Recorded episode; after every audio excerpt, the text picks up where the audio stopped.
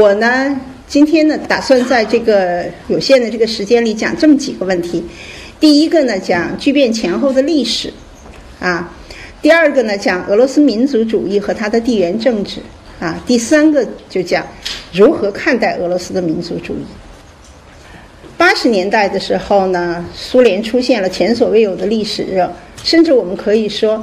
推倒苏联巨变的第一块多米诺骨牌，其实就是历史啊，就是历史问题，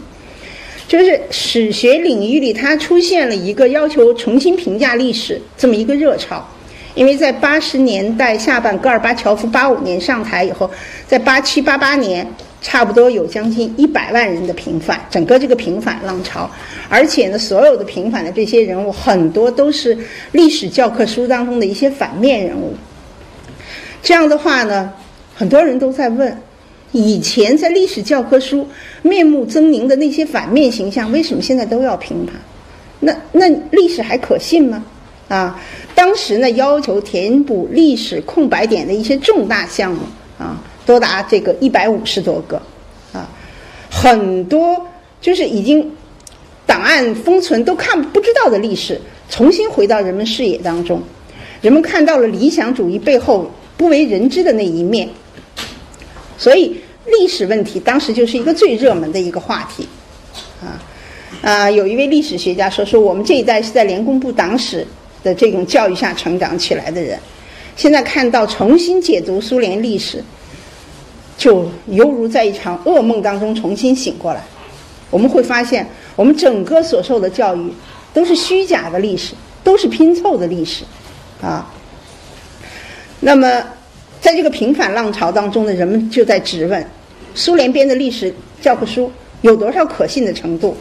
那过去我们是生活在真实的历史当中，还是生活在被欺骗当中？啊，发出了这样的质问，所以。寻找历史真相就弥漫在民间，啊，填补空白点，啊，写真实历史，这个就成为推倒苏东巨变的第一块多米诺骨牌。啊，当然我们这里要说，苏联巨变和东欧巨变是两个概念啊，因为东欧巨变要先于苏联，啊，那么这样的话呢，可以说宣传了多少年的正统史学就走到了尽头，啊。那社会上就无法控制的要求知道真相，要求看到真实的历史。那么这个真历史的这个热潮啊，冤假错案的平反，这个呢是对现存体制有一个非常大的一个挑战。嗯，过去呢，就是我想，其实因为这个中苏关系的这种呃密切程度，我们以前老说以俄啊就是为师。啊，后来呢，在这个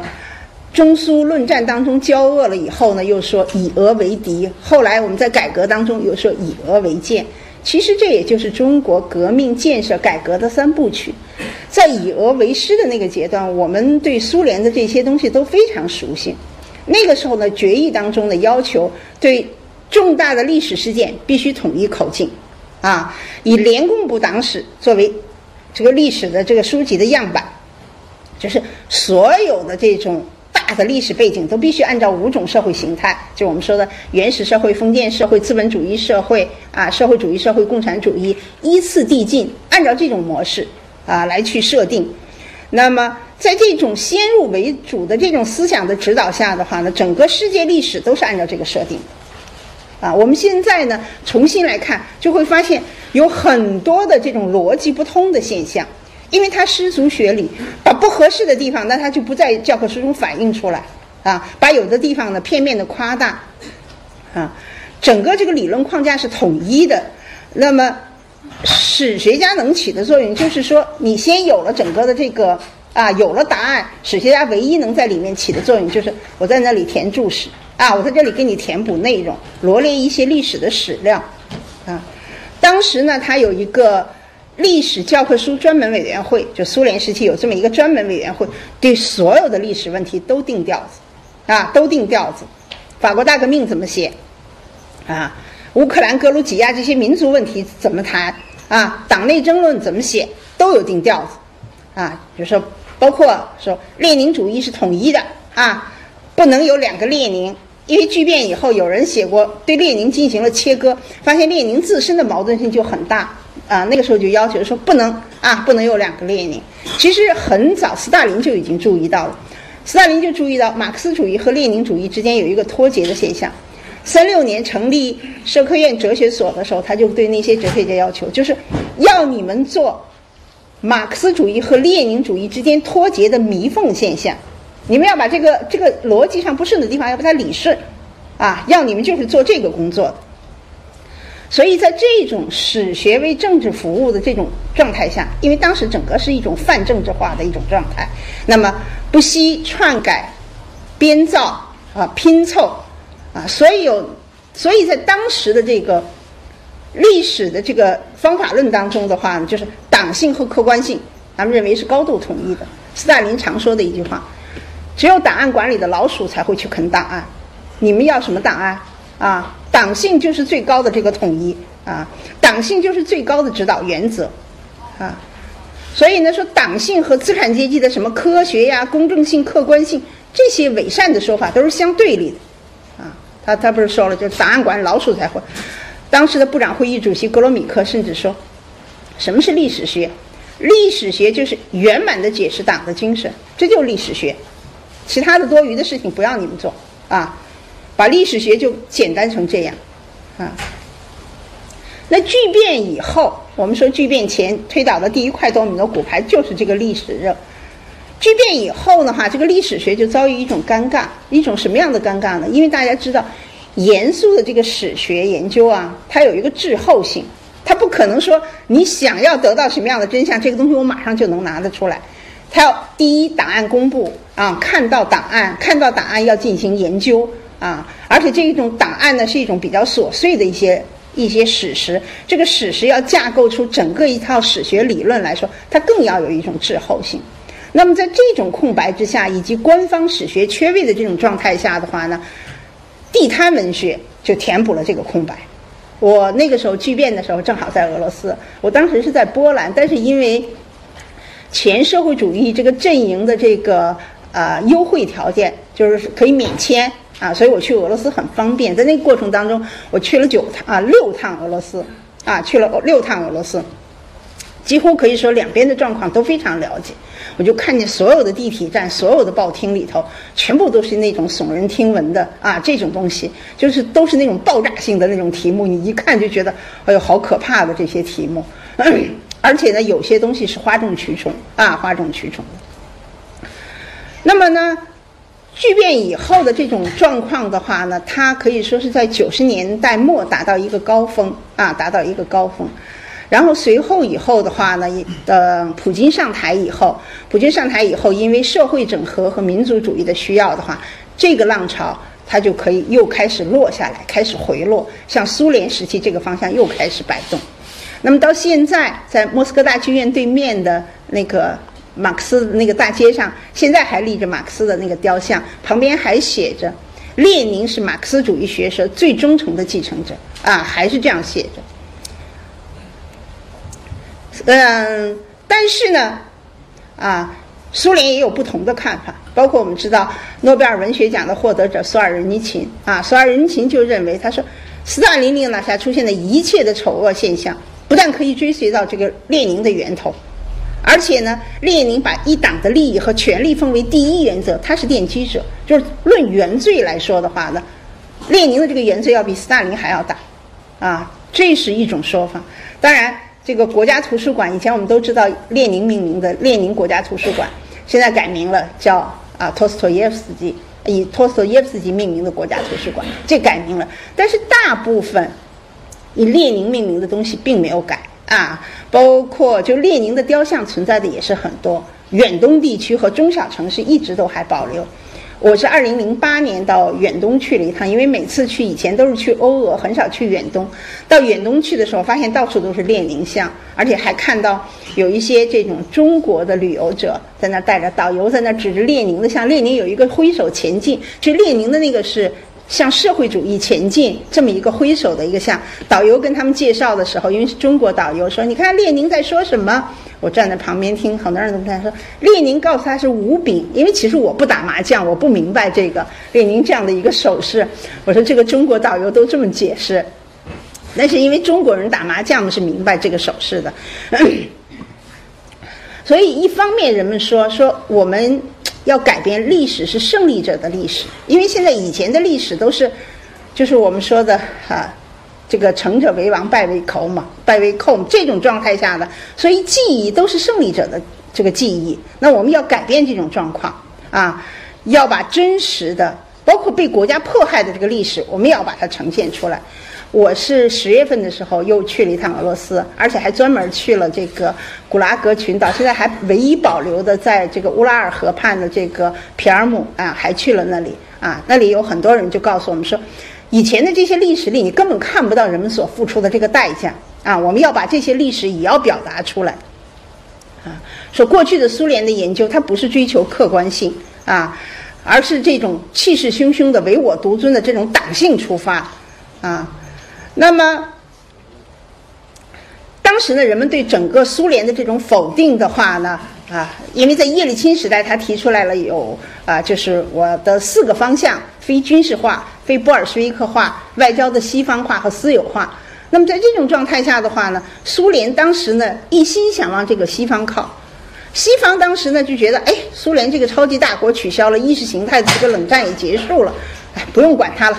那么很多需要兑现的，给俄罗斯需要兑现的东西也没有兑现。那么触发了俄罗斯的这种民族自尊心，就觉得，你看，我们要向西靠，西方人反而觉得你这是。大象如呃进澡盆，会把我们踩坏的啊！所以我们说是我们的这个庙小，你这个神大容不下你啊，不接纳这个当时的整个这个俄罗斯的向西靠。那这种状态下的，反而就触发了一个俄罗斯的整个的一个民族性的一个反弹。同时呢，人们也看到这种解解释历史的这种方式的话呢，就对过去的就是对苏联时期的大家否定啊。又会危及到整个这个俄罗斯民族。那么在这种状态下的话呢，可以说国家也面临着一种尴尬，民众也被这种价值观的这种混乱所吓到，人们已经都不知所措，不知道该取哪一种历史啊。所以呢，人们就说，整个回头看二十世纪。它既是蓬勃发展的历史，也是悲剧色彩的历史。这一次我们在那个就皮尔姆啊，和他们整个这个纪念学会的人座谈的时候，他就说，我们和德国人不一样。德国人面对这个希特勒啊，面对这个法西斯，他这个反思很简单，他可以一刀切，他没有中间的灰色地带，他黑的就是黑的，白的就是白的，所以他们可以做到很彻底的反思。他说我们就很难啊，我们就很难。啊，我们他拿出了一本书，谁是克格勃的领导者啊？这本书的在这个上卷当中，他说：“你知道这上卷当中的所有的这些领导人，都死于非命。他们既下命令枪毙了别人，可是他们也被更大的一个这种啊集权者所枪毙、所干掉。那这些人呢，本身他是执行者，同时他又是受害者。他对我们俄罗斯来说的话，的确整个在二十世纪，他也是最民族自信心最爆棚的时候。”同时，也是我们这个民族啊，少数民族受到打压最厉害的时候，啊，在这种状态下，你很难一刀切。他说，那些领导人本身又是受害者，他们在枪毙别人的时候，他们也去视察幼儿园，也去关人关心工人的生活。像这种混沌状态，你没法一刀切啊，没法一刀切。他说，这这是俄罗斯现在面临的一个最大的一个问题。整个在俄罗斯，在这个二十世纪，俄罗斯面对了四段历史，啊，存在国家制度这方面，从君主制、资产阶级民主共和制、苏维埃制度到总统议会制，每一段都是不同价值的翻转。你知道，这一个世纪一百年就这么翻转了几十次，所以俄国人就觉得这个翻转太大，这个价值。俄国人呢，又是这种否定的又非常彻底，说我们每一次啊。就像这个烙煎饼一样的，把上面的这个东西好不容易建立、成长出来的文化的话呢，一铲子下去，啪一下全翻到底下，然后又从一个平面上又重新建，哎，没多久再一下去再翻过来，说这样的话呢，这个民族的积累就太少，啊，那这样颠来倒去啊，每次的这个价值观这种颠来倒去的话呢，人们就不知所措。而且呢，苏联还有一个非常大的呢，就地名往往以人名啊，往往以人名来命名。这个地名改的之混乱，苏联时期全部把沙俄的这些去掉了，全部改成苏联时期的这个这些历史人物。苏联垮台以后呢，又改回去，然后这个改来改去，这个这个地名改的之混乱啊，包括对历史的这种评价，你整个整个这种一百年面临了这么多次的那什么，还有俄国人总说的一句话：我们从原点出发，又回到了原点，等于这一百年干什么了？瞎忙活了。啊，等你你现在看杜马里头讨论的问题，跟这个二十世纪初讨论的问题一样啊，还是私有制的问题呀，法治建设的问题呀，公民社会的这个在当时呢，沙皇时期国家杜马都已经在讨论这些问题了。现在看国家杜马仍然讨论的这些问题，你人们就有一种坐在那个杜马讲坛里，我在那儿翻那些书，我在那儿看，我说他们有没有恍惚感？连我都有一种恍惚感，我都觉得这一百年就跟没有一样的。啊，连我都有这种。看看，这是现在这个苏联时期这种各种混乱的东西。这是吉尔任斯基的雕像，这个当然大家懂俄文的同学一看也同志啊，一看就知道，这是呢，这原来在大街上到处就有第二吉尔任斯基的雕像，后来呢在巨变当中把它都推倒了。啊，现在这是莫斯科警察局，莫斯科警察局里头啊还有吉尔任斯基的雕像。呃，原原来在卢比扬卡的那个都已经推倒了，是从科格博，那就是不是从那古拉格群岛里拿来的一个大石头啊，拿来的一个大石头放在那里。呃，后来呢，俄罗斯治安，尤其莫斯科治安差的时候，很多人还在讨论要不要让吉尔任斯基重回卢比扬卡啊，因为吉尔任斯基是这种专政的这种铁拳的一个象征啊。这吉尔任斯基现在他把它移在了这个警察局里面，嗯。这就是这个从古拉格群岛搬来的这一块大石头啊，这个大石头其实离这里一百米啊，就是那个呃安德罗波夫的一个雕像。当时普京还在给这个安德罗波夫那个雕像奠基的时候，还献了一块牌匾啊，就离这个大石头不到一百米。呃，一方面呢，这个。麦德韦杰夫在对这种整个古拉格的受害者讲，我们一定要铭记这历史。另外一方面呢，总统呢又跑到那里给这个安德罗波夫的雕像啊这个奠基啊，在那里致辞。所以你就会觉得他们的价值观的确有矛盾的地方。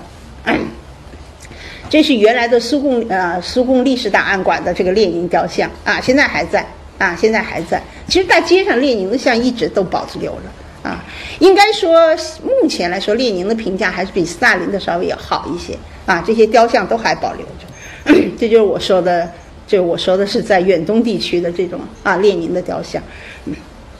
但是也有很多沙皇的雕像啊，沙皇的雕像，这也是比较奇怪的。我们国内当然拍这种清宫剧呀，拍这种帝王将相剧啊，也是一大热点。但是街上你很少能看到。这个沙皇的像和苏联时期的这个领袖人物的雕像并存啊，在这个俄罗斯这个东西就是并存的啊，都可以看到。这是这个古拉格受害者的这个纪念碑啊，古拉格受害者啊，什么呢？都是政政治迫害啊纪念者。这苏尔尼琴的雕像，他跟那些古拉格的受害者埋在了一起。啊，在顿涅斯克修道院啊，顿涅斯克修道院，因为他是对整个这个苏共体制，包括对列宁抨击的最厉害的啊。还街上会会看到这样的这种景观。大家知道左面的这幅呢，是二战时刻，包括内战的时候非常典型的一幅宣传画，就是“同志，你参加红军了吗？同志，你为前线做了什么？”现在呢，黑白的这一幅呢，成为一种什么呢？成为一种重新的一种解读啊！他用这种历史感来做一种商业宣传，完全是商业化了。同志，你买这个楼盘了吗？同志，你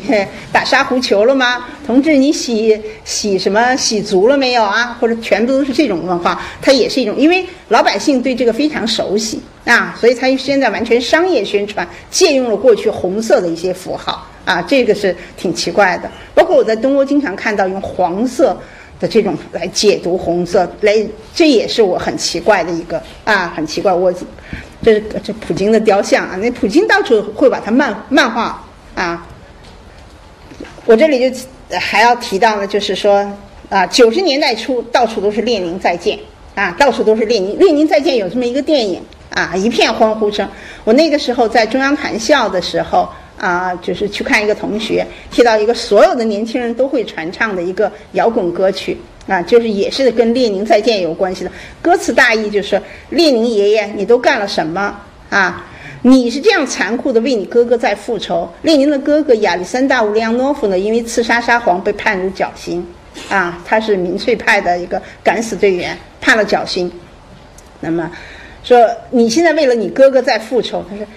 爷爷死了，可是你的事业却活着。我们希望是正好反过来，爷爷您活着，让您的事业死去。啊，他说老百姓都会唱，小孩因为他的旋律很好，所以老百姓都会唱这首歌。我就觉得我当时还在问我说，为什么这个歌？这么，他们说一这个歌呢，其实不是那么太恶毒的，有很多的那什么。第二，它其实蛮诙谐的啊，蛮诙谐的，所以老百姓都会唱。那么在这样的状态下，一方面大量的档案公布啊，大量的档案公布，人们看到了理想主义后面不为人知的一面。当然，这个大量的档案公布，一方面是我们开阔了眼界，同时也是很多人很紧张，因为在苏联时期，呃，可以说政府在推动告密。啊，推动告密，很多人都有这种告密行为。六个成年人当中，有一个人有告密行为。档案公布以后，很多人跑到档案馆去抽取、涂改档案。其实他们也知道，如果这个行为曝光的话呢，是非常不光彩的。很多人把这个东西抽出来或者涂改掉。后来苏联时期，呃，就是那个俄罗斯政府就发现这不行啊，禁止。档案以后就越来越难了。刚开始档案全都是可以免费复印的啊，就是你复印要掏那个纸钱，但是你看档案就是拿出来档案并没有那什么。后来就越来越垄断啊，越来越垄断了，很难了啊。但是呢，因为学术研究一时无法填补这个空空白的话呢，呃，那么在这种状态下，否定列宁达到一个高潮啊，否定列宁达到一个高潮。随后在普京时期的话呢。它就是随着政治和经济的形势而变啊，基本上当然开始向回摆啊，向那什么摆，呃，索尔仁情当然这是一个，就是他是否定的比较坚决的，有三种现象对列宁否定的，一个就是像索尔仁尼琴啊，索尔仁尼琴，但是有索尔仁尼琴也有一个问题，他是一个文学家。他呢，虽然大看了大量的档案，但是他在他的整个的这个《红轮》呐这套作品当中的话，他并没有引注，所以他不像严肃的这个理论著作和史学研究，啊，那么呢，可以说的话呢，还是不足以说服人。那么另外一种呢，就是像啊，齐普克在二零零三年的写过一个叫《三个列宁》啊，两个列宁啊，他把列宁做了切割，说列宁不同的时期的列宁是有矛盾的，另外列宁应该一分为二的看。在他之后的话，也有很多人对列宁进行切割，五个列宁、三个列宁、N 个列宁这样的文章又出笼了一大批啊，出笼了一大批。另外呢，在民主左派队伍里头，用这个俄国第一代马克思主义者普列汉诺夫，还有第二国际的这个左派卢森堡这些人批评列宁的言论，这也是一个常见的景观啊。基本上有这样三，就是严肃的这种研究里头有这样三种倾向。那么现在俄罗斯怎么样使用教科书？这是一个非常大的问题，因为他们教科书已经多元化了啊，什么样的教科书都有，从最左的到最右的。对我一个最大的问题，我就先要问他们：你们怎么高考？你们使用各种各样的教科书，这个倒不怕，但是你们怎么高考？高考怎么统一？啊，嗯，当时呢，就是回答我们的这个问题的，就是第一呢，就是现在的高考，他们这个历史高考里头。事实评判是为主，价值评判为辅。就大家你要知道这个事情就可以啊。至于怎么看，你可以各自的观点都可以。你能够自圆其说，你能够自洽，老师就会给你高分，并不因为价值观的不同而老师的好恶来会给你打这个分啊。这个是现在他们已经都。那我就第一个问题，怎么看十月革命？所以现在已经不用“革命”这个词了。俄语当中的 revolution 已经不用了，那用的什么呢？用的 Belvarot，Belvarot 翻译呢也可以中性翻译，可以把一翻翻成事变，也可以翻成政变啊，就十月政变啊这样的，嗯，但是呢，它也不能脱离大纲，就是它还是有一个大纲，有一个教学大纲。那么九十年代的时候，他说当时的都是老师自己决定趋势。啊，老师自己决定趋势。比如像苏联为什么会解体这类问题的话呢，那么你都是老师自己取舍啊。但是在这个过程当中，其实俄国人的民这个这个民族主义也是一个非常大的一个打击啊。你比如说加盟共和国的人呢，他他要再回俄罗斯，他感觉到都是一个挫伤啊。教科书本身很多问题就写不清楚，那政府呢又想错塑造一种新的意识形态。啊，那么在这种状态下，普京呢，这个人呢就讲了很多两边的话，两边都讲。啊，普京他说呢，他说在二十世纪里，俄罗斯有四分之三的时间生活在共产主义学说的标志下。他说我们不应该忘掉三七年的大清洗，哎，但是又说我们不应该只记得三七年。啊，那么看不见甚至否认苏联时期的成就，这个也不对。啊，呃，那么。俄国的史学就是开始服务于俄罗斯的整体发展和全国战略，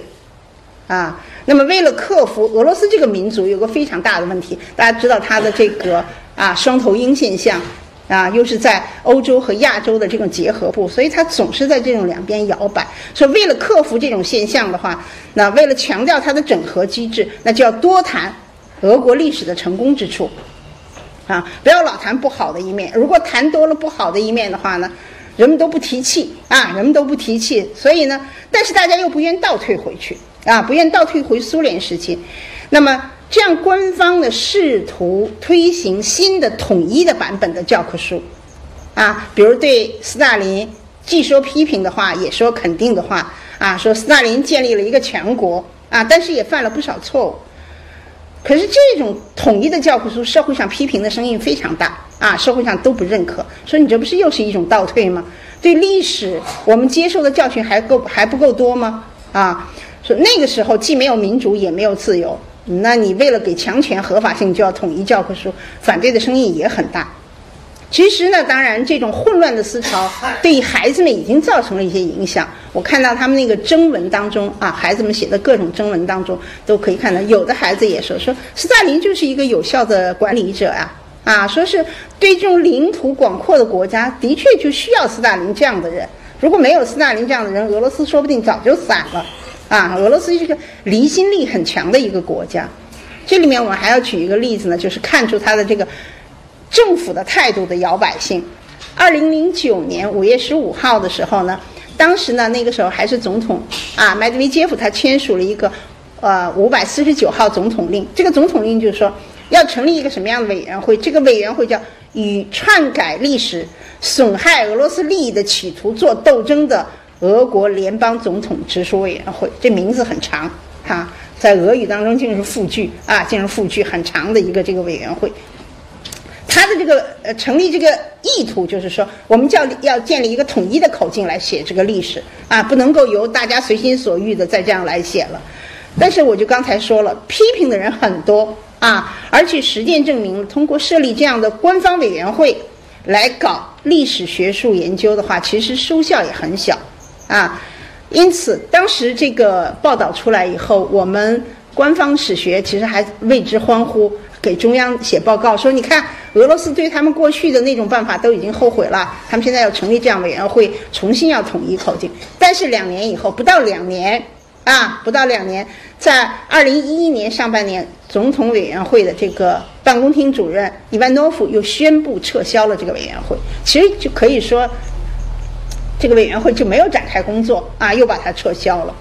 现在史学家们达成一个最低的共识点，就是我们在什么方面可以找到找到一些共同点呢？就是说，不能回归到思想统一的老路上去，不能在过去泛政治化的那种状态下做政做史学，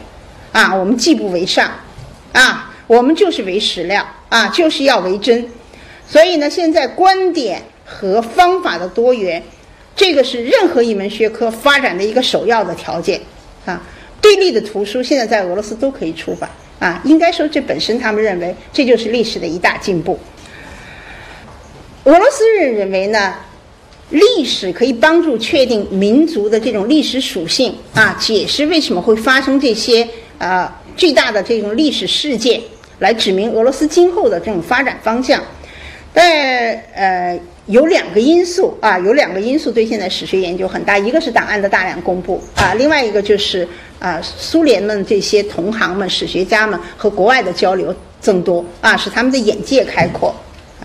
到二零一二年夏天的时候呢，这个总理麦德韦杰夫呢又和史学家会面啊，史学家会面的时候，他谈了想法啊，他说其实十月革命以前我们就有过这种民间的历史学会。啊，那虽然它叫皇家历史学会，其实这是一个民间学会。他说这个存在了几十年，出版了大量的书啊。他说后来到了苏联时期，我们的所有的这种教科书、这种史学书都是官方钦定的，都是官方组织的，在党的严密的控制下的。因此，我们需要成立民间的组织啊。所以呢，在二零一二年成立了苏联历史学会这个民间组织啊。那这样的话呢？就是他也提出，他说这是为史学家提供一个良好的平台，是历史科学摆脱国家控制的一个途径，也是能够抵御这种浮躁的社会现象的一个非常好的一个途径啊。从这个方面可以看出来，国家是鼓励你有独立的这种观点啊，就是你完全可以，只要你的这种讲法讲的有道理啊，你不是在这里耸人听闻，这些东西呢都可以社会上允许它存在。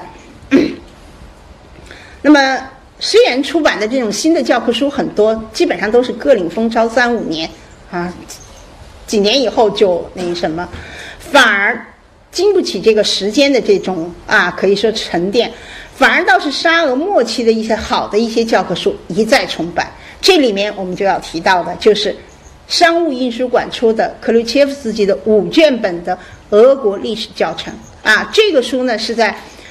苏联解体以后一再再版，我们是八十年代就开始翻译，拖了一个很长的过程才才把它出全。是好像是二零零九年我们这五卷本才出全的，而且呢，这种其实说关注度并不太高，在社会上的关注度并不太高。但是这本书啊，这本书在苏在当代俄罗斯还是很热的。啊，还是很热。我问了很多大学历史的，嗯，这个呃那个教授，我问他们你们怎么看？他们说，当然这是我们一个经典教科书，啊，这是一个经典教科书。为什么要这样说呢？这里我们就多少介绍一下克里切夫斯基其人其书啊。他呢，克里切夫斯基他是莫大历史系毕业的啊，后来呢就当了通讯院院士啊，他还当过就是在莫大历史系任教，哎，还当过沙皇亚历山大三世。啊，儿子的这个老师啊，他的政治观点是自由主义的，就是立宪民主党人，这是俄国的典型的自由主义的派别啊。他是反对专制制度，但是他否定暴力革命。他觉得你你可以推翻沙皇，但是你不能用这样的以暴易暴的这种方式，这会带来暴民政治啊，带来暴民政治。他希望建立一个各阶级的一个这种合作的这样的一个法治国家啊。他有一个特点呢，就是他在莫大开了一个大通史，啊，我们都知道，其实呢，讲别国的历史的时候，国别史的时候，基本上一个人是可以通下来的。你比如说我，我搞俄国史，我基本上可以从头一直通到当代俄罗斯。但是搞中国史呢，大部分人要么就是专门史，要么就是搞什么呢？搞断代史。我们可以说是周秦汉唐宋元明清啊，一个人不可能从上从头到尾通到底。啊，呃，在在这些国家也是一样，就是他要讲俄国史的话，他必定要有很多人来承担。克里切夫斯基是承担了大通史，而且他这个大通史一讲讲好几年啊，讲好几年，从原始社会一直讲到十九世纪末。还有一点呢，就是克里切夫斯基的这个讲课非常风趣。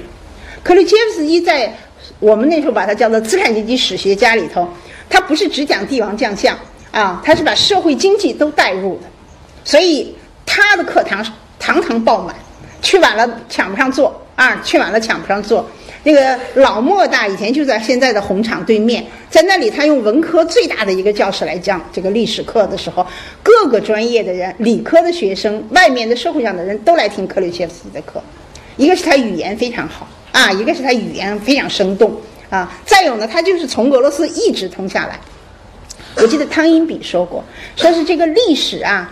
最好，尤其这个通史，最好有一个人来写，由一个人的观点啊来把它展现出来。这样就避免会出现很多这种逻辑理不顺的地方，还有衔接不好的这种地方。我这两天我就一直在看那个，就是岩野七生写的那个十五卷本的罗马史，他一个人这样写下来，非常有意思。我也觉得，嗯，汤因比的这个话说的的确有道理。这时我就理解了，克里切夫斯基开这个大通史之所以有很多人在那么很忙，很多人都是在职的，为了听他的课，两年当中堂堂不落的一直跟下来听，这的确很难得啊，很难得的。呃，我呃，我在我的经历当中也遇到过这样的老师。我觉得一个好老师对我的印象就是，当时我在兰州大学读研究生的导师呢，赵黎生先生啊，他的这个课的确上的是非常有意思。啊，王家范老师呢？华东师大的王家范老师曾经说：“说二十世纪有两个人的课上的最好，上半世纪上的最好的是钱穆，下半叶上的最好的就是赵黎生。”我有幸聆听了赵黎生的整个中国史，我觉得的确是这样。他也是讲大通史，从头通到尾。而老师讲课的时候什么都不拿，拿很小的卡片拿在手里，语言非常生动。他后来写成的东西反而四平八稳，但是上课是非常诙谐的。啊，你就高度紧张跟着他走，他不但板书好，他本身是书法家，板书好，外语也好，而且画图。一般讲到哪里，跟我们讲周秦汉唐的时候，就在那画当时的地图，说的也快，写的也快，字也写得好，基本上可以说是说和画同时完成。每当他说完最后一个字的时候，粉笔往地下一扔，一幅图就出来了。哎，我就觉得后来再也没有看到这样的老师。啊，就他每次擦黑板的时候，底下的人都说：“哦，好可惜，那时候没有摄像，也没有这个照相机、手机拍照，大家都觉得想模仿他这个画图都画不了啊，都模就画不了。”所以，呃，当时兰州大学的这个校长江隆基呃说说听赵黎生的课是一个享受。我后来看到克鲁切夫斯基的时候，很多人说听克鲁切夫斯基的课是一个享受。我觉得这可能还是有相通的地方。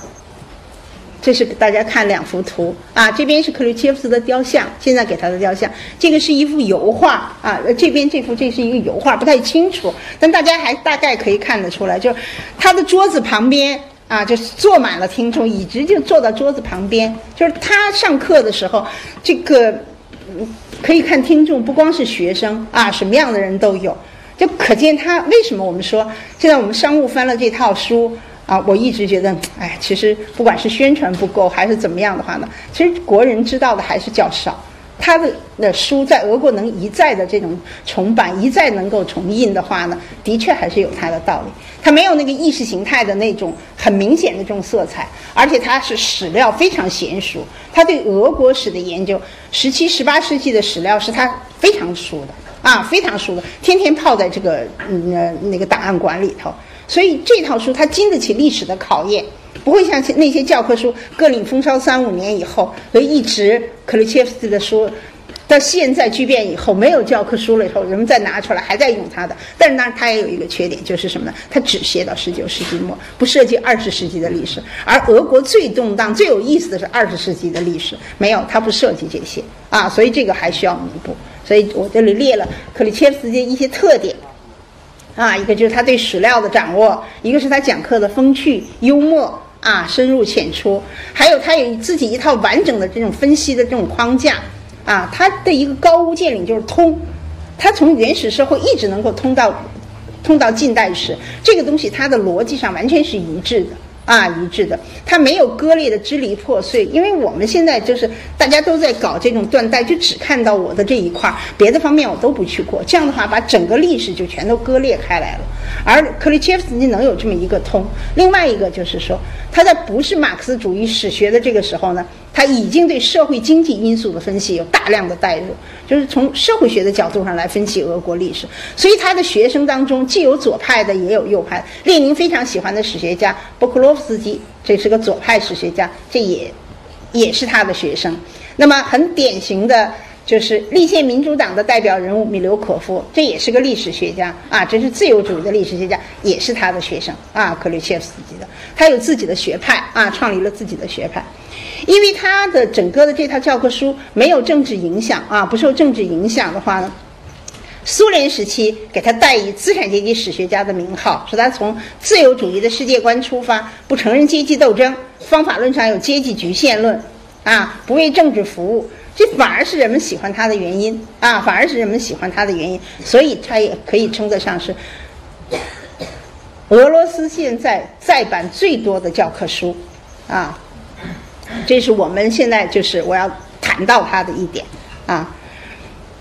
呃，我们现在要进入下一个话题，就是需要要贯穿到整个俄罗斯民族性格的有一些东西的话呢，利哈乔夫啊，利哈乔夫曾经当过普京的帝师啊，他是普京很喜欢的人，九九年去世的。他曾经说，他说解体以后啊，有些人在颂扬俄罗斯，有些人呢在诋毁俄罗斯，很多的人对俄罗斯的历史文化众说纷纭啊。那么没有哪一个民族，世界上没有哪一个民族被。被人加以如此的褒贬不一啊，如此评价的两极化。他说：“所以我们要反思俄罗斯的历史，判明目前造成这种悲剧的真正原因，隐藏在俄罗斯民族性格的哪些特点里啊？”这有一个错别字，我都看见了。他说：“所以俄罗斯人民要为自己负责的权利和力量啊，不要把一切都推给前人啊。我的这种就像就像说。”发展的不好，我们都说这责任都是都是沙皇的，或者推给外国人。因为苏联时期老说我们生活在一个敌对包围的环境当中，我们所有的一切的不好就是我们的敌人太多啊！不要推给前人，不要推给外国人。他提到他说，俄罗斯民族性格当中一个最显著的特点就是爱走极端啊。俄罗斯住在这样一个辽阔的环境当中呢，它的豪爽啊是它的特点。但是这个特点也决定了俄罗斯民格民族的这种极端性格，往往在两端之间，国家主义和无政府主义、集体主义、个人主义之间，往往在两极之间震荡。俄罗斯人把它叫做秋千效应啊，把它叫做秋千效应，就是这个张力太大，老在这个两边啊，所以呢，这就这也是俄罗斯历史上发生了很多偶然事件的原因啊。那以赛亚·柏林也认为，他说俄罗斯这个民族啊，比起其他的民族，有更多的民族自恋，有强烈的米赛亚。米赛亚就大家都知道是犹太教里的这种涂油，就是如果啊那个上帝选中你，他会拿着一杯油从这个脸上、额头上这样倒下来，那就是上帝选中的子民，天降大任于斯人的这个啊这个民族。那俄国民族呢，很多人就有这种米赛亚情节，啊，看看。这是啊，这是以这是那个以赛亚，嗯嗯，以赛亚柏林啊，这哦对对对，我说错了，这是利哈乔夫，柏林那是在乎，这是利哈乔夫啊，利哈乔夫，利哈乔夫在我们国内也翻了个呃，出了他的两卷本的书，叫《俄罗斯思考》啊，《俄罗斯思考》，你看，二零零六年还给他出了一套邮套邮票，这个啊，嗯。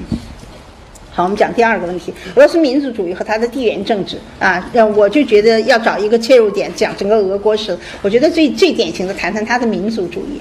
俄国是一个领土性的国家啊，有人说哪个国家不是领土性的国家？欧洲有一半的国家是城市性的国家，啊，城市性的国家和领土性的国家有一个很大的区别。像古希腊啊，古希腊的这些都是城邦啊，都是城邦，它是城市性的国家。就说古希腊没有雅典。啊，没有雅典城就没有雅典，啊，没有罗马城就没有罗马帝国。但俄罗斯不一样，俄罗斯没有没有莫斯科可以有彼得堡，可以再建一个。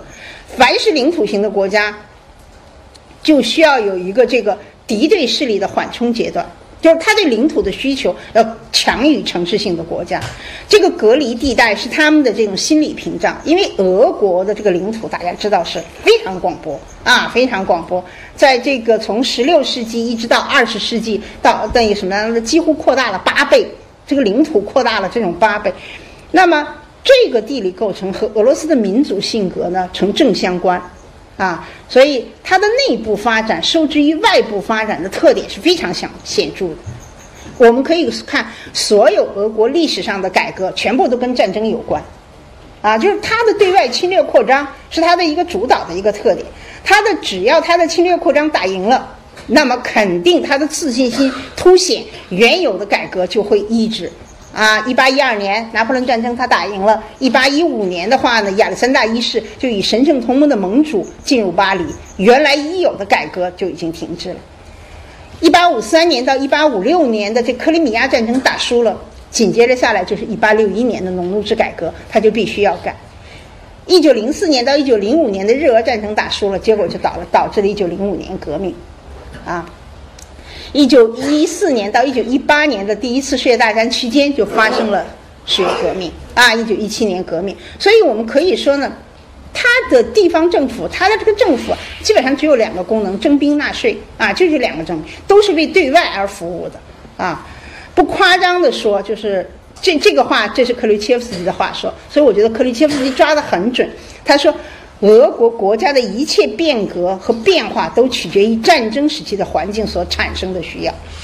啊，这个你们可以看一下，翻一翻这个克里切夫斯基的书，他也最早啊看到了这个通通下从头通到尾的俄国的这个特点啊，就是国家最早的价值取向，它的这种社会关系的模式，后来形成的这种路径依赖，哈，的确和他在这种世界秩序当中啊。这个的话呢，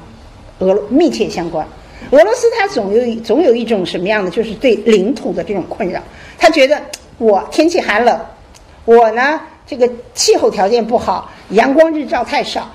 所以呢，我就需要有更广大的领土。另外呢，东欧平原没有自然阻隔，东欧平原真是一望无际的，没有自然阻隔。那在冷兵器时代的话。敌人很快就出其不意地打到门下，这就像高速公路一样的，这个迎接着这些人的这种到来，所以他必须要有一个隔阂。我必须我要有层递关系，我第一要有外衣大衣，第二要有内衣，第三才要有那什么，所以我要有很多层才能进入到我的核心地带。和俄国的这个特点非常，他们总愿意把边界推得更远。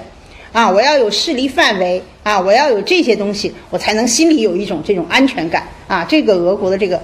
看看这是十六世纪，那个时候吉普罗斯发展的时候，在欧洲还是一个不大的一个国家啊，还是一个不大的一个国家。但是很快到十六世纪就成为欧洲最大的国家了啊。但是它基本上是在欧俄地区，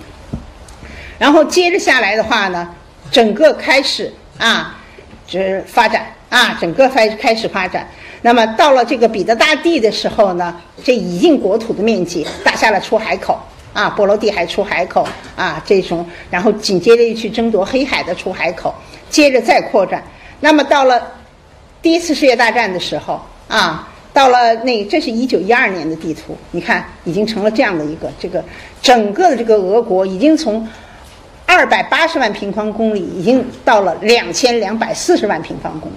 就快速的扩张，这世界上唯此独有一例啊，独有一例。但即便这样，俄国人心里还是有不不安全感。我们经常跟跟就是啊，这个小学生老师在讲说说，你们看中国地图像什么？大家都说像一个雄鸡。哦，看了俄国人上课的时候，俄国人老问，你看我们的地图像什么？怎么看我也看不出来一个形状。你知道老师怎么回答？老师说。我们的这个地图就像一个没有桅杆的婴儿车，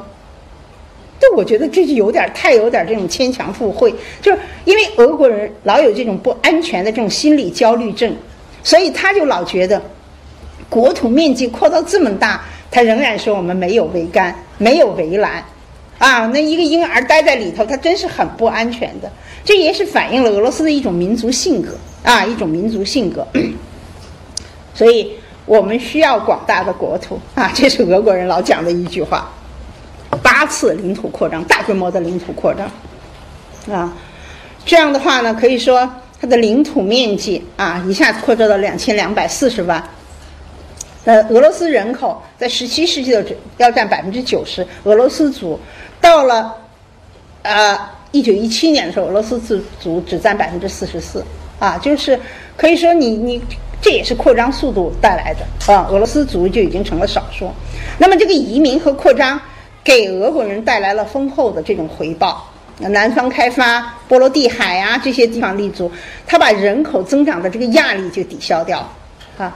那么新区的这个生产率比老区要增高一倍到两倍之间啊，到二十世纪达到二点六倍。那么它的自然资源占国家财产的百分之四十。这个比美国要高出十四倍，啊，这美国已经是一个国土非常广大的一个国家，这个自然资源所占的比重已经很大，就没法跟中国相比。但俄国比它还要高那么多，啊，从这一点的来说的话，是所有的人获利，它很容易成为一种全民的思想，啊，所以俄国以牺牲居民的这种基本利益和福利水平为代价，来扩大了自己的边界，啊，成为了军事强国，获得了大量的领土。但是呢，这种资源资源资源还是给俄国人普遍都带来了这种自然红利，啊，所以呢，这样的话呢，俄国人都知道，必须要维持一个强大的海军，强大的一个部队啊，要维持。要不的话，我这个自然资源的话呢，本来我就得来不正。那别人现在再要是，你比如说像啊，他们叫阿穆尔河，我们叫黑龙江的这个江东六十四屯，这都是从我们那儿夺去的，啊。然后我在那个远东的时候看，啊，他们原来在江东六十四屯屠，就是整个屠呃屠村，把那些所有的那些那个就是居民全部就赶赶在这个黑龙江里面啊。那么我在俄国看到他们的解说是什么呢？他们说。远处对面，中国对面在杀教民啊！我们为了帮助教民，因为他们有很多这种义和团的团旗啊，是不是的？就是他对历史的解说完全是另外一样的啊。那俄国人就因为说我们的自然环境和其他国家比，我们是后娘，因为它天气冷，所以俄国有几个这个条件，我觉得严重的不匹配。一个它非常大，再有一个它很冷。啊，毛泽东特别不喜欢俄罗斯，每次去的时候都觉得这个俄国太冷，所以在两边交恶要打仗的时候，他还一再跟苏联人说：“我对你们的领土没要求，你们那边太冷，我们不会到你们那儿去的。”啊，他老说这样的话。啊，那么因此，俄国人觉得我们需要大面积来弥补这种环境的恶劣，啊，而且我们农业劳动时间不足，因为它日照时间很短。现在像这个天气啊，比中嗯下午两点。天就黑，就是几乎可以在彼得堡的时候，在冬天的时候，大早上起来车就要开灯，啊，就是，嗯，日照很短，但是它到了白昼的时候呢，又太阳不落山，几乎你可以觉得一直到晚上，好像刚刚有一点暗，一会儿太阳又升起来了。这个日照时间长短，其实对人的影响是非常大的。我想大家受这种雾霾天都会觉得心情很不爽。的确，要是艳阳天的话，大家都会觉得。哎，心旷神怡，在俄罗斯过这个冬天是非常难熬的啊，非常难熬的。没有到那儿去，我一直没有这样深切的感受。所以以前我就老觉得这个俄国人酗酒，这实在是不可理解。到处街上都看到这种醉鬼。后来在那儿过了冬天以后，我就觉得可以理解的一点是什么呢？因为男性的寿命很短，大部分都跟酗酒有关。他这个漫漫长夜只有五个月的这个劳动期，过了这个五个月。你这个漫漫的长夜，你不酗酒，如果再再没有点什么其他的娱乐的，的确很难过啊。冬天的确很难过，所以你看俄罗斯满大街的都是酗酒。俄罗斯的很多政策都是跟凡是禁酒的沙皇也好，领导人也好，几乎都没有好下场，啊，几乎都没有好下。戈尔巴乔夫民间里的这段子就说，谁让他禁酒来的？他六次禁酒，他都禁不了嘛。那个时候，在这个苏联街头买酒的排的队之长啊，很多人不耐烦的都说：“哎呀，这个队实在排不下去了，要跑到克里姆林宫去把这个戈尔巴乔夫杀掉。”过了一会儿，这个人又回来了，别人问杀了没有，那边排队的人都说没有，那边排队的人比这边还长。那就可见是什么呢？就是说，这个酒啊，在俄罗斯啊，vodka 这个词啊，在俄罗斯人们说它是个政治词汇，它不是一个一般的名词啊。对酒的这个需要量。呃，如果你仅仅从这个酒单纯来看，你看不出来。但是你要在那里有这个过了这个冬天的人来说，你觉得没有酒，这个冬天会更难过，啊，会更难过，啊。所以这俄国人老说我们对领土有很大的需求，啊，对很大的需求。我觉得这种说法是不负责任的。为什么呢？沙漠里的人也可以说，北欧的人也可以这样说。所有的人都这样说的话，大家都在那什么？历史学家，俄国的历史学家米罗诺夫就说：“说这种观点，就是抵抵消了啊，他这有错别字，抵消了人和制度所有应该负起来的责任，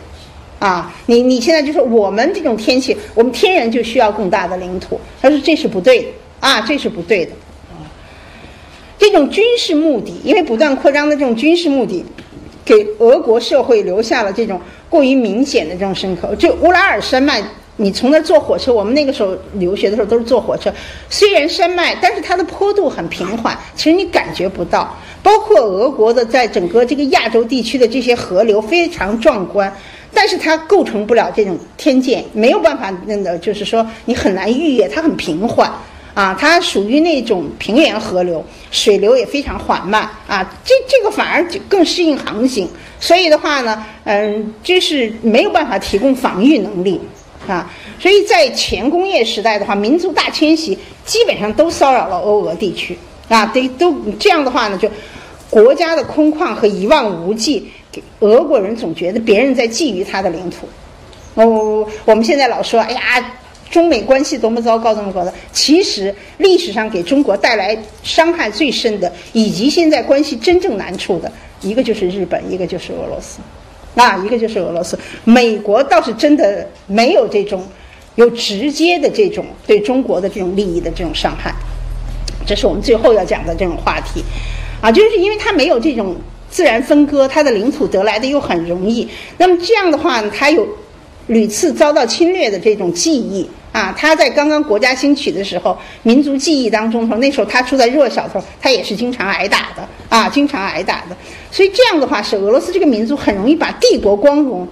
啊和敌对包围，把这两个因素结合起来啊，就是这个领土既是他的骄傲，也是他的包袱。他扩展了这么。这么大的领土，自然资源增加，它的经济活动可以从莫斯科，可以从欧俄地区向其其他地盘转移，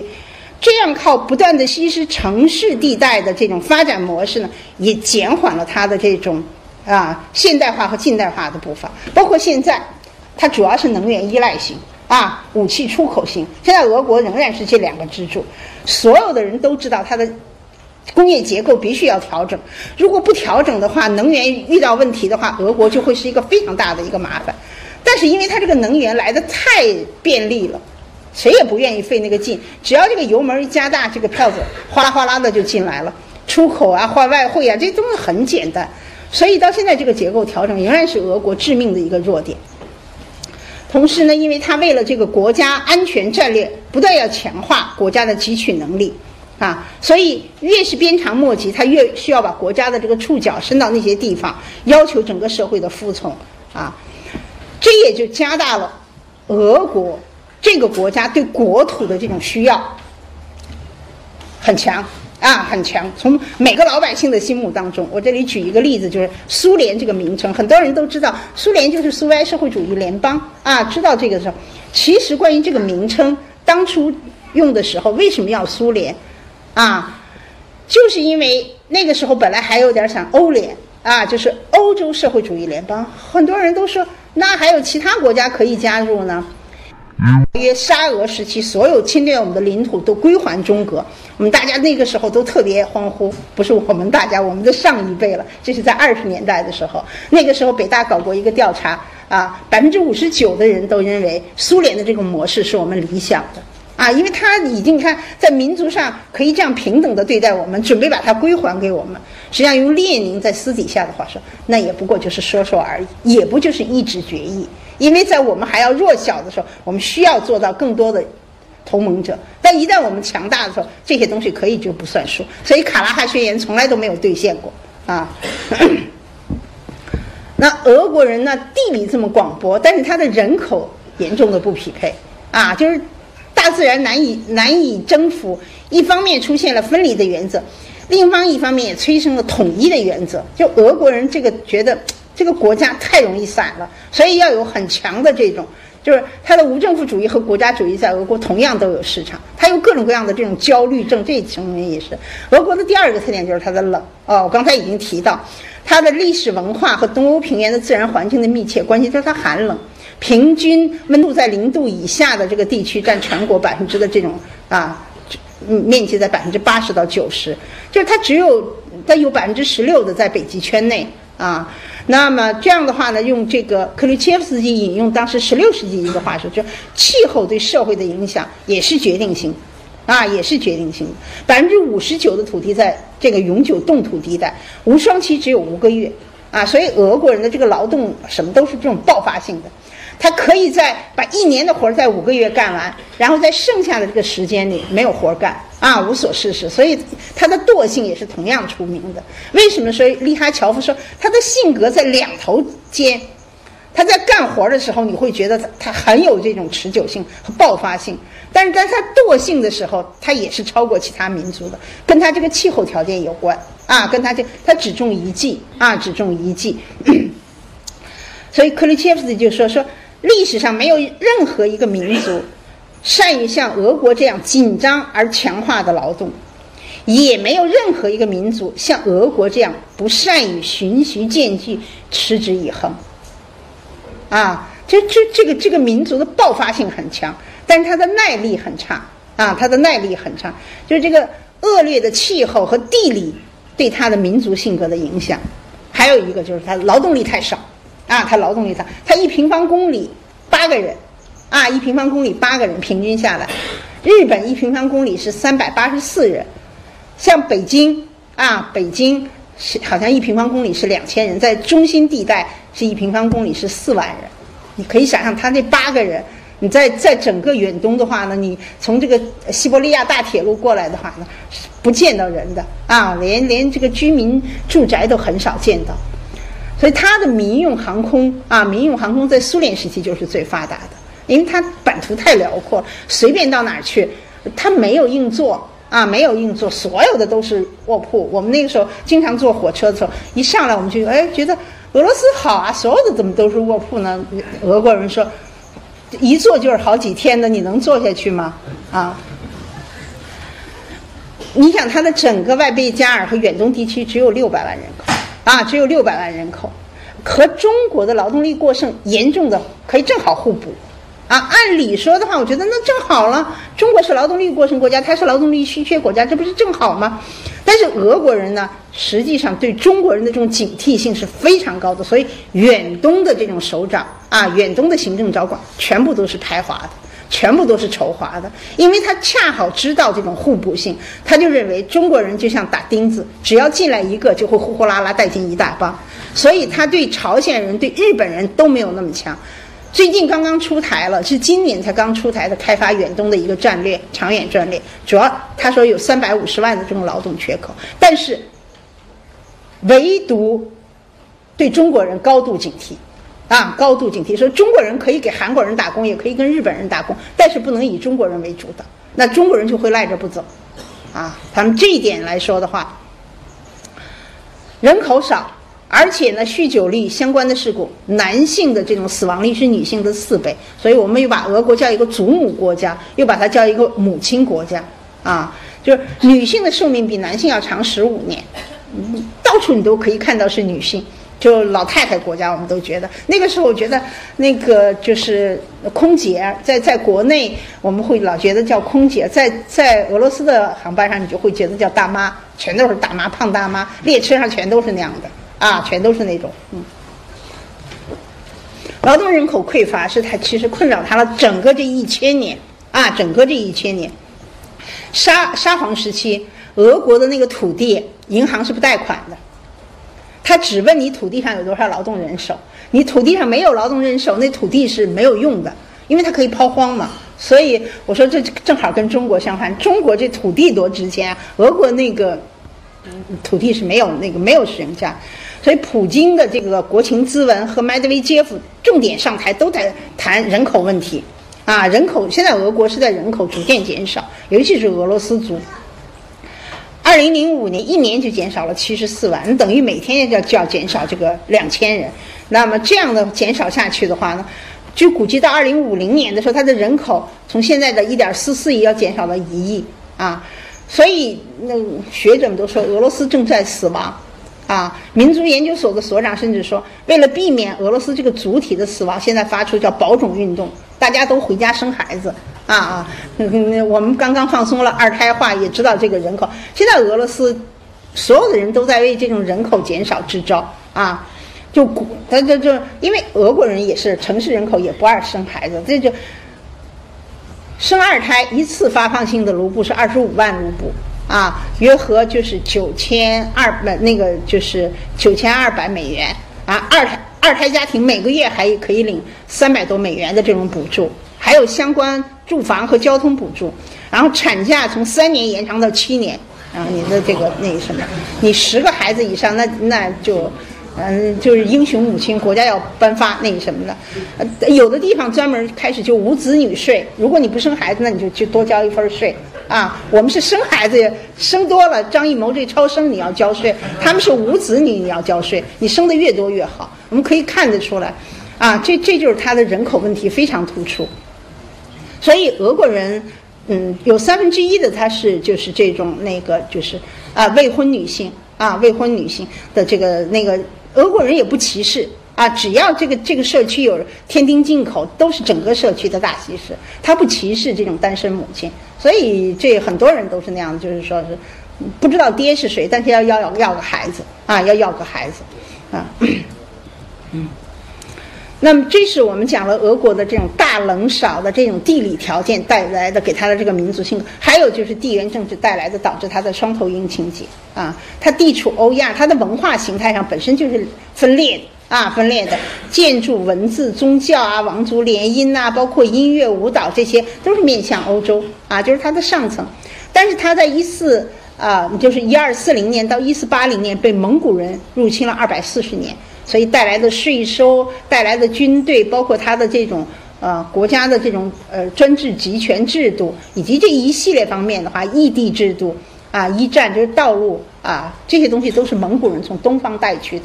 啊，所以呢，在很多方面呢，它又带有很浓厚的亚细亚色彩，所以它就像一个文化钟摆，一直在东西两边这种摆动，啊，就文化上有一种无归属感，这既不是欧洲，也不是亚洲，啊，或者在身份认定上，它有一个难以取舍，啊，难以取舍。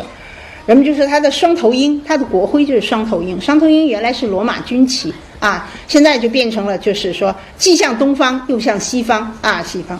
所以十九世纪的时候，俄国就为它的发展道路就争论过，到底是西方派还是斯拉夫派？斯拉夫派就本土派、传统文化派，一直争争论啊，以及后来又盛行什么欧亚主义。二月革命以后说向西摆，十月革命又向东摆，叫东方社会主义。都反映出它的地缘政治、社会制度、文化选择上的一种困境，啊，反映出它没有核心的东西，啊，没有核心的这个凝聚力，它这个相互认同不足。就以前的李大使啊，李凤林大使，他有一次国际会议说俄罗斯不是东西，大家都一愣，你怎么在这种国际场合讲这样的话呢？他就说既不是东也不是西，啊，既不靠东也不靠西，那么。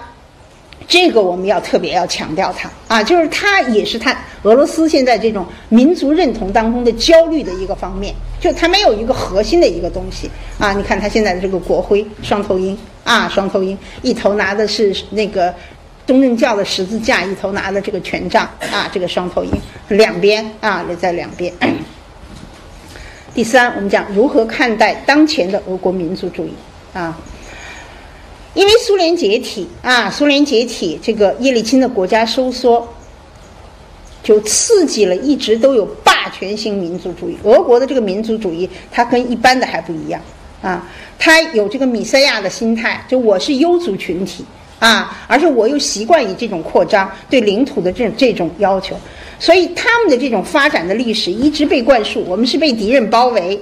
啊，但是在巨变的当中，他又一直在平底锅里爬行，啊，经济长期徘徊不前。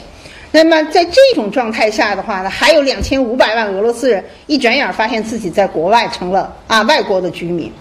那么在这种呢，这些俄国人又被排斥排斥在那种独立新型国家的政治进程之外。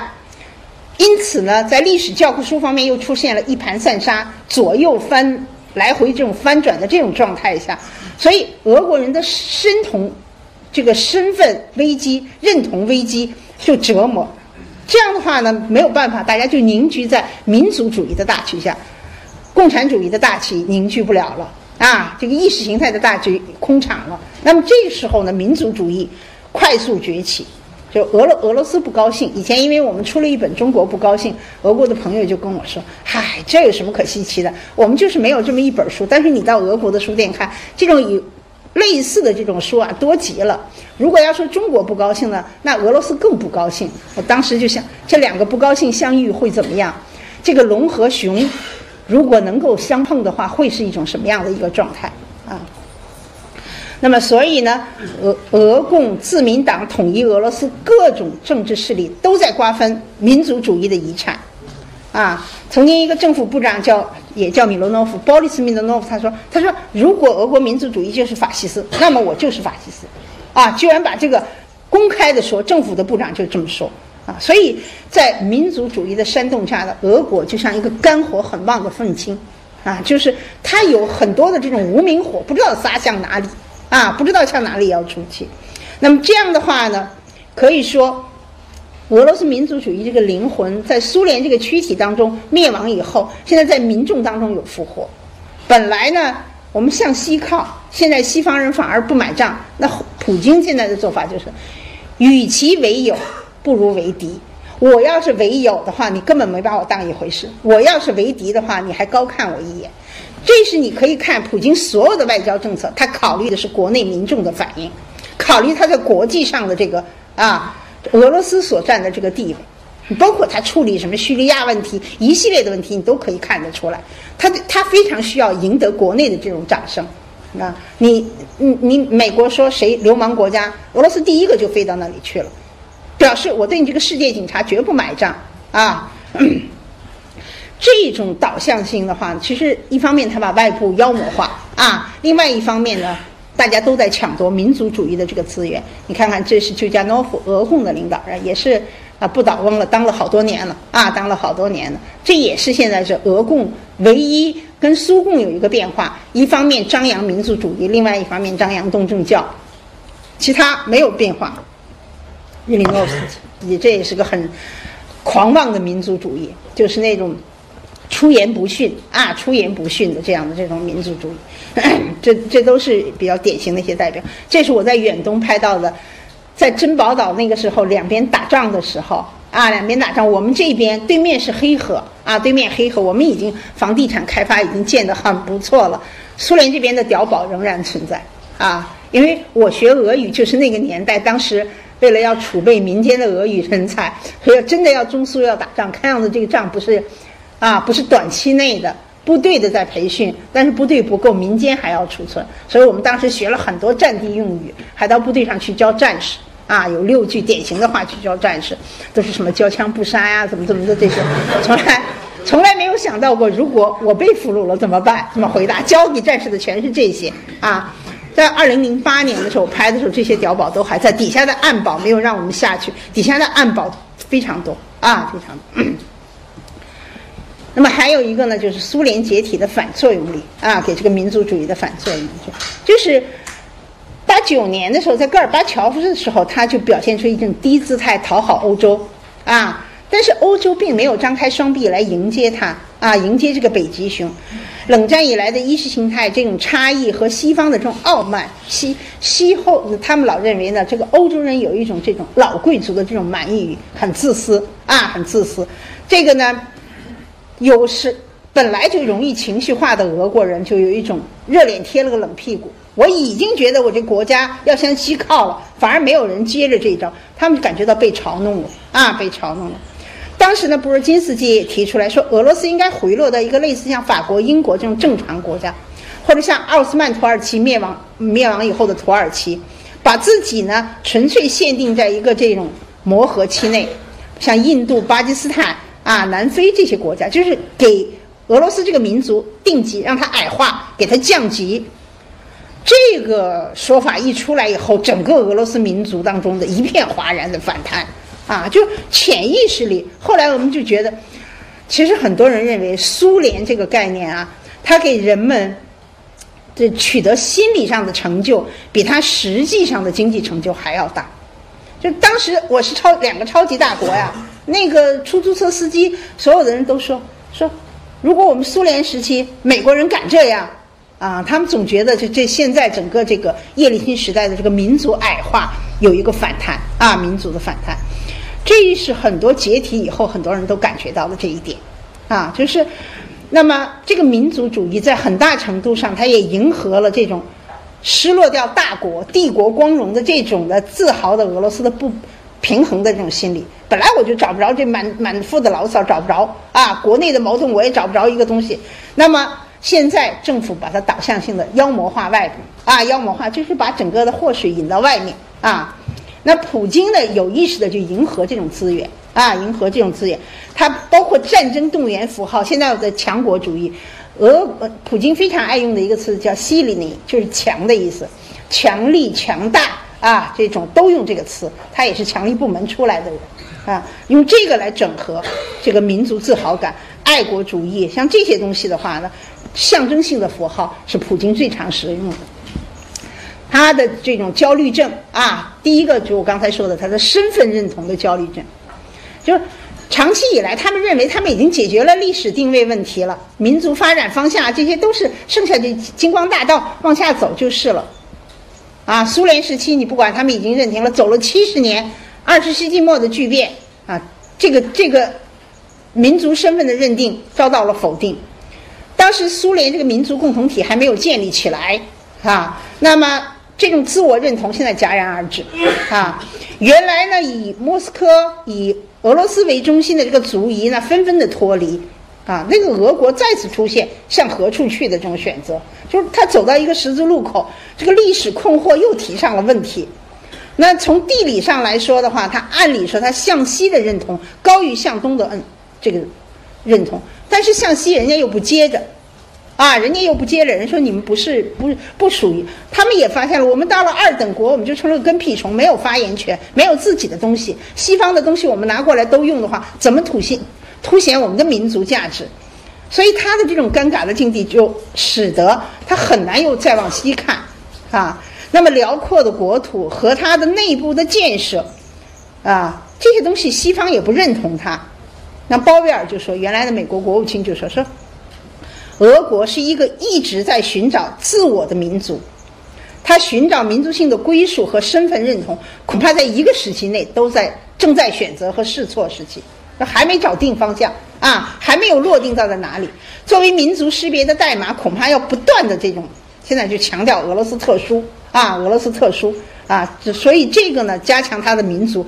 凝聚力，特殊的文化基因。啊，特殊的国学啊，特殊的把这个作为文化，作为一个框啊，这个东西的话呢，这样导致的一个负面的影响，就加剧了它的排他性啊，加剧了它。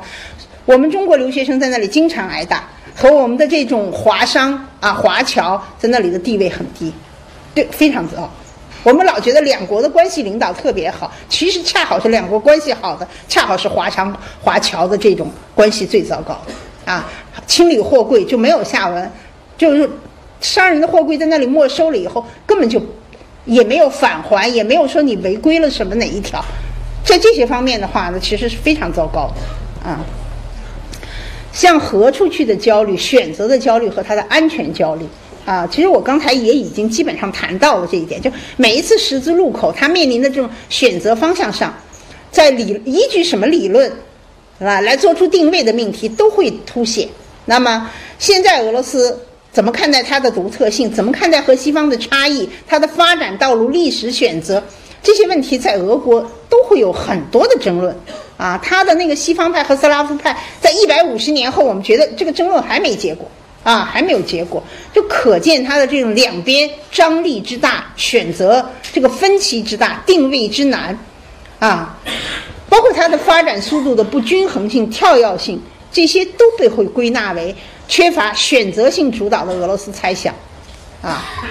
现在俄罗斯选择的是俄罗斯选择要强大，因为他们觉得世界上只尊重强国，二等国的角色呢，让我们看惯了这种啊人情冷暖、世态炎凉，那么称强做大就现在是成为一个，但是称强做大并不是说你你的方向你朝哪个方向发展啊，所以现在他们提出来说，我们做一个体面的大国啊，普京的全部的言行都是。围绕着这么一个啊，围绕这么一个主线啊。另外，它是一个安全焦虑症的国家，这我刚才谈的，就是自然资源的一望无际的东欧大平原和冷兵器时代的这种侵略的记忆，包括蒙古二百四十年的统治，久而久之呢，积淀成了一个整个民族对安全需求度特别高的一个地带。我们在这个黑瞎子岛啊划划界的时候。我们外交部受到了很多人在骂中国，然后呢，问俄罗斯的朋友，我说你们怎么样？认为这次划界问题你们是吃亏？他们说我们的骂的声音比你们还要大。那那边骂俄罗斯外交部软骨头的更多，啊，觉得俄国民族历来在领土上是寸土必争的，啊，怎么在这这后来这些问题上大大的吃了亏？啊，我我们中国人这边认为是中国吃了亏，那边俄罗斯反而这样啊，所以他们一直这种领土推到这种相对的安全地带，所以现在乌克兰的问题为什么这么高度敏感？乌克兰本身在这个东呃，在这个认同上也是有这种东西之间两边的，西边的波兰、西边的欧洲在瞪着乌克兰，这边的东边的俄罗斯又在瞪，所以加剧了现在这个乌克兰现在的这种啊状况。其实呢，俄国呢，在民族问题上是很多人容易犯糊涂的，啊，少有清醒者。那如果有出来这样的声音，很快就被板砖拍死了，一堆的人就会骂，啊。那么，这样产生的另外一个特点就是，俄国又是一个非常敏感的国家，它需要别国承认它的大国地位，它需要别人尊重它的后苏联空间。他老认为后苏联这是我的势力范围，你不能染指。我们去跟哈萨克要签要签这个石油的协议的话呢，最后其实拿到的还是俄罗斯的，啊，他就觉得对这个行为就非常不高兴。你为什么要绕开俄罗斯？我们觉得我们是面对的另外一个国家，啊，那么。美国因为把俄国在冷战以后的从一流大国的这个名单中剔除以后呢，不承认俄国和其他国家啊之间有什么势力范围，不承认这一点，这就造成了两国思维之间的这种矛盾所在，啊，所以被巨变之初，他们有一种被耍弄啊、被玩弄的这种记忆犹新，所以现在俄国对凡是美国的建议，都会说不，啊，都说 no，那我都我不是出于别的啊，我也要跟你。那什么，他们看不惯美国这种决定世界体系，啊，所以美国人指责说俄罗斯你现在民主倒退啊，这种趋势，他俄国人也对这一点说反驳说说你你你不能施加你的价值观，啊，那普京提出来说是特权利益区的理论，说独联体啊，它不是一个地缘政治博弈的大棋盘，它是俄罗斯的这种生命攸关的这种核心地区区。啊，这是俄罗斯外交安全外交决定的地方，这是我的特殊利益区啊！这种以俄国安全为出发点，这也是现在俄国民族主义当中的一个主流，就是最优秀的知识分子在这一点上都不冷静啊，在都不冷静。历史上多次出现过这样的东西，就那个时候赫尔岑对俄国入侵波兰。说话说是你入侵过来，是你欺负弱小民族啊！如春风，赫尔岑编的那个杂志《钟声》立马就降到了这种低点，大家都不买他的刊物了啊！而且国内的一片他的这种同僚们都在骂他啊，都就是在这个问题上是很多人容易犯糊涂的。那么，所以至今，俄国的民族主义它是能够使所有反对派立场的人能够步调一致的地方啊，能够使俄国。这种冷静的反思，越战当中说我们错了，这样的人几乎少之又少啊，几乎少之又少。所以，即便有人意识到俄国民族主义的这个问题的话呢，他们也不敢招惹那些喝狼奶的那些人啊，就是那些蛮横不讲理的那种斗士，你正常观点当中出不来啊，这种声音你出不来，这样。做的结果就是，大家这种理性的声音就会很快被淹死在民族主义的汪洋大海中。这点我老觉得，中国的民族主义其实也有这样的声音。但是你想，两个肝火旺盛的民族如果相撞，会出现什么样的境地啊？还有就是它的整合焦虑和人口焦虑啊。整合焦虑，就刚才我也谈到，它制度选择的这个问题。叶利钦想按西方的模式打造。但是他的这种改革、经济改革的艰难历程，和他对这种全球化普世价值的怀疑，啊，把私有化当中的这种错误，他认为是这就是西方经济模式，啊，这这种结果对俄国造成了伤害，啊，所以呢，就是俄国特殊论的一方面，现在又是盛嚣尘上的一种理论，啊，他们说现在这个民主化呀、私有化代表着各自为政。啊，法治呢代表着繁琐啊，这些物欲横流，市场经济代表着物欲横流，就愿望和现实之间的落差，使得所有人都有一种集体焦虑症啊，集体焦虑症。那么，普京现在的国家整合理论，有意无意的又活到回到了十九世纪的国家学派。国家学派当时就强调，就是俄国鞭长莫及，俄国需要中央集权，俄国需要一个强大的国家，否则这个国家就散了啊，这个国家就散了。这是当时国家理论的一个核心。现在普京基本上还是依重的这些东西，就是自然地理条件啊，这种苍茫无形、一百多个民族的组合，一散不一合的这种形式。所以我们必须要国家主义啊，必须要国家主义，要需要强大的中央集权。啊，国家是历史发展的主体和动力啊，国家是超阶级的结构啊，能够调节社会关系啊。但实际上呢，在巨变当初啊，因为国家对社会的入侵侵入到每一个人，国家在巨变以后撤出来以后，没有办法填补这个空白，黑社会又进去啊，黑社会又进去，反而现在触发了很多人一种，就是说还是觉得呃需要有政府。啊，需要有政府，说政府的强力比黑社会可能还要好。现在就这种各种混杂的东西的话呢，就会很容易扰乱人们的这种视线性。另外，还有它的极端性和它的民族主义盛行，就是它的这种激进主义大行其道啊，大行其道。其实激进主义在革命的年代啊，是它的一个主要东西，然后在巨变以后呢，落入到低谷。但是现在激进主义依托民族主义，在民族主义上又再度复活。你到处都会看见不高兴的俄罗斯人，啊，媒体坊间里拿这个西方开涮和美国抬杠，啊，这都是老百姓的热门话题，啊。俄国人自我总结说说，也许对外国人来说不是敌人就可能成为朋友，但是对俄国人来说，不是朋友就是敌人，就是他把这个画的这这样明确。现在呢，这个年轻人非常欣赏民粹主义的那段话，就是谁不和我们站在一起，谁就是反对我们；谁反对我们，那就是敌人，就应该予以消灭。啊，这民粹派的这种，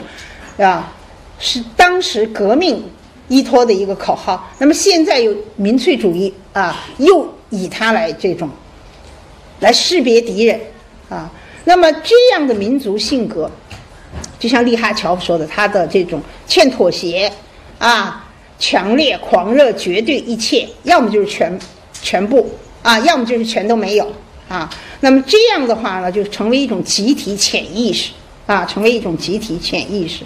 所以现在的这种青年组织啊，他这种青年组织，不管他亲莫斯科、亲克里姆林宫，还是反克里姆林宫，都非常坚决啊，都是一种激进的方式表现。很多年轻人啊，都是这种的，就是。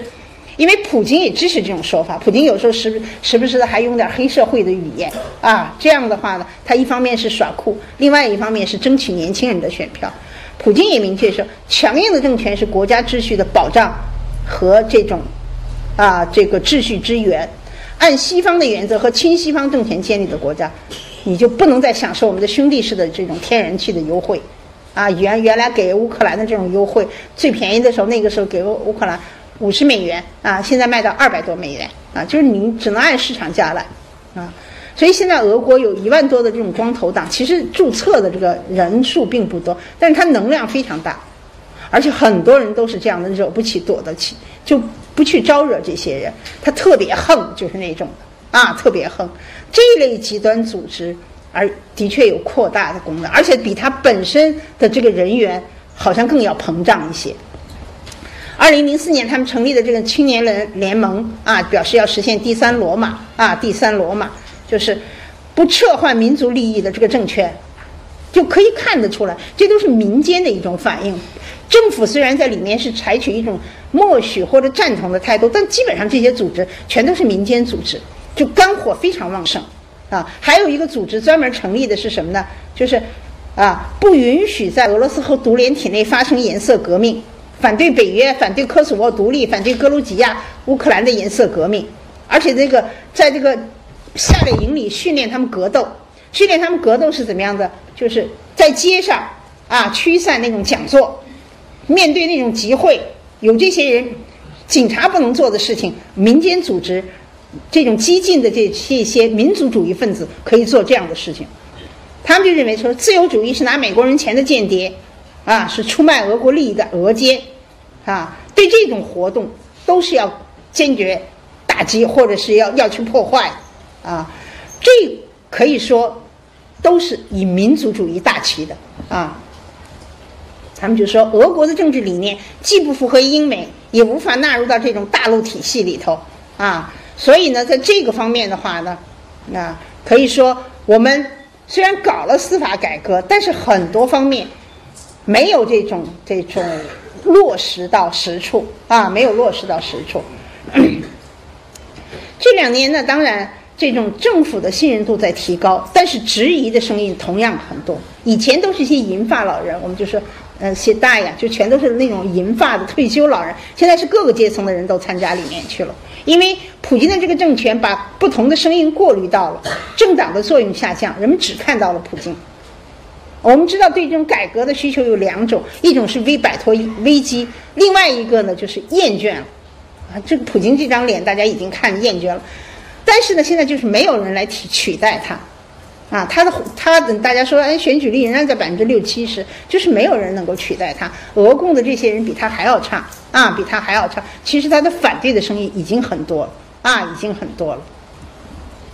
简单，最后我再讲一个片子，就是我们跟俄国的这种外交策略。我们现在提出来的是十六字方法，就是说大国是关键。啊，周边是首要，发展中国家是基础，国际组织是平台。这里面俄罗斯占了三项啊，我们从这里可以看了，俄罗斯又是周边，又是大国，又是国际组织的重要成员，可以说是俄罗斯和中国的关系是重中之重啊。那么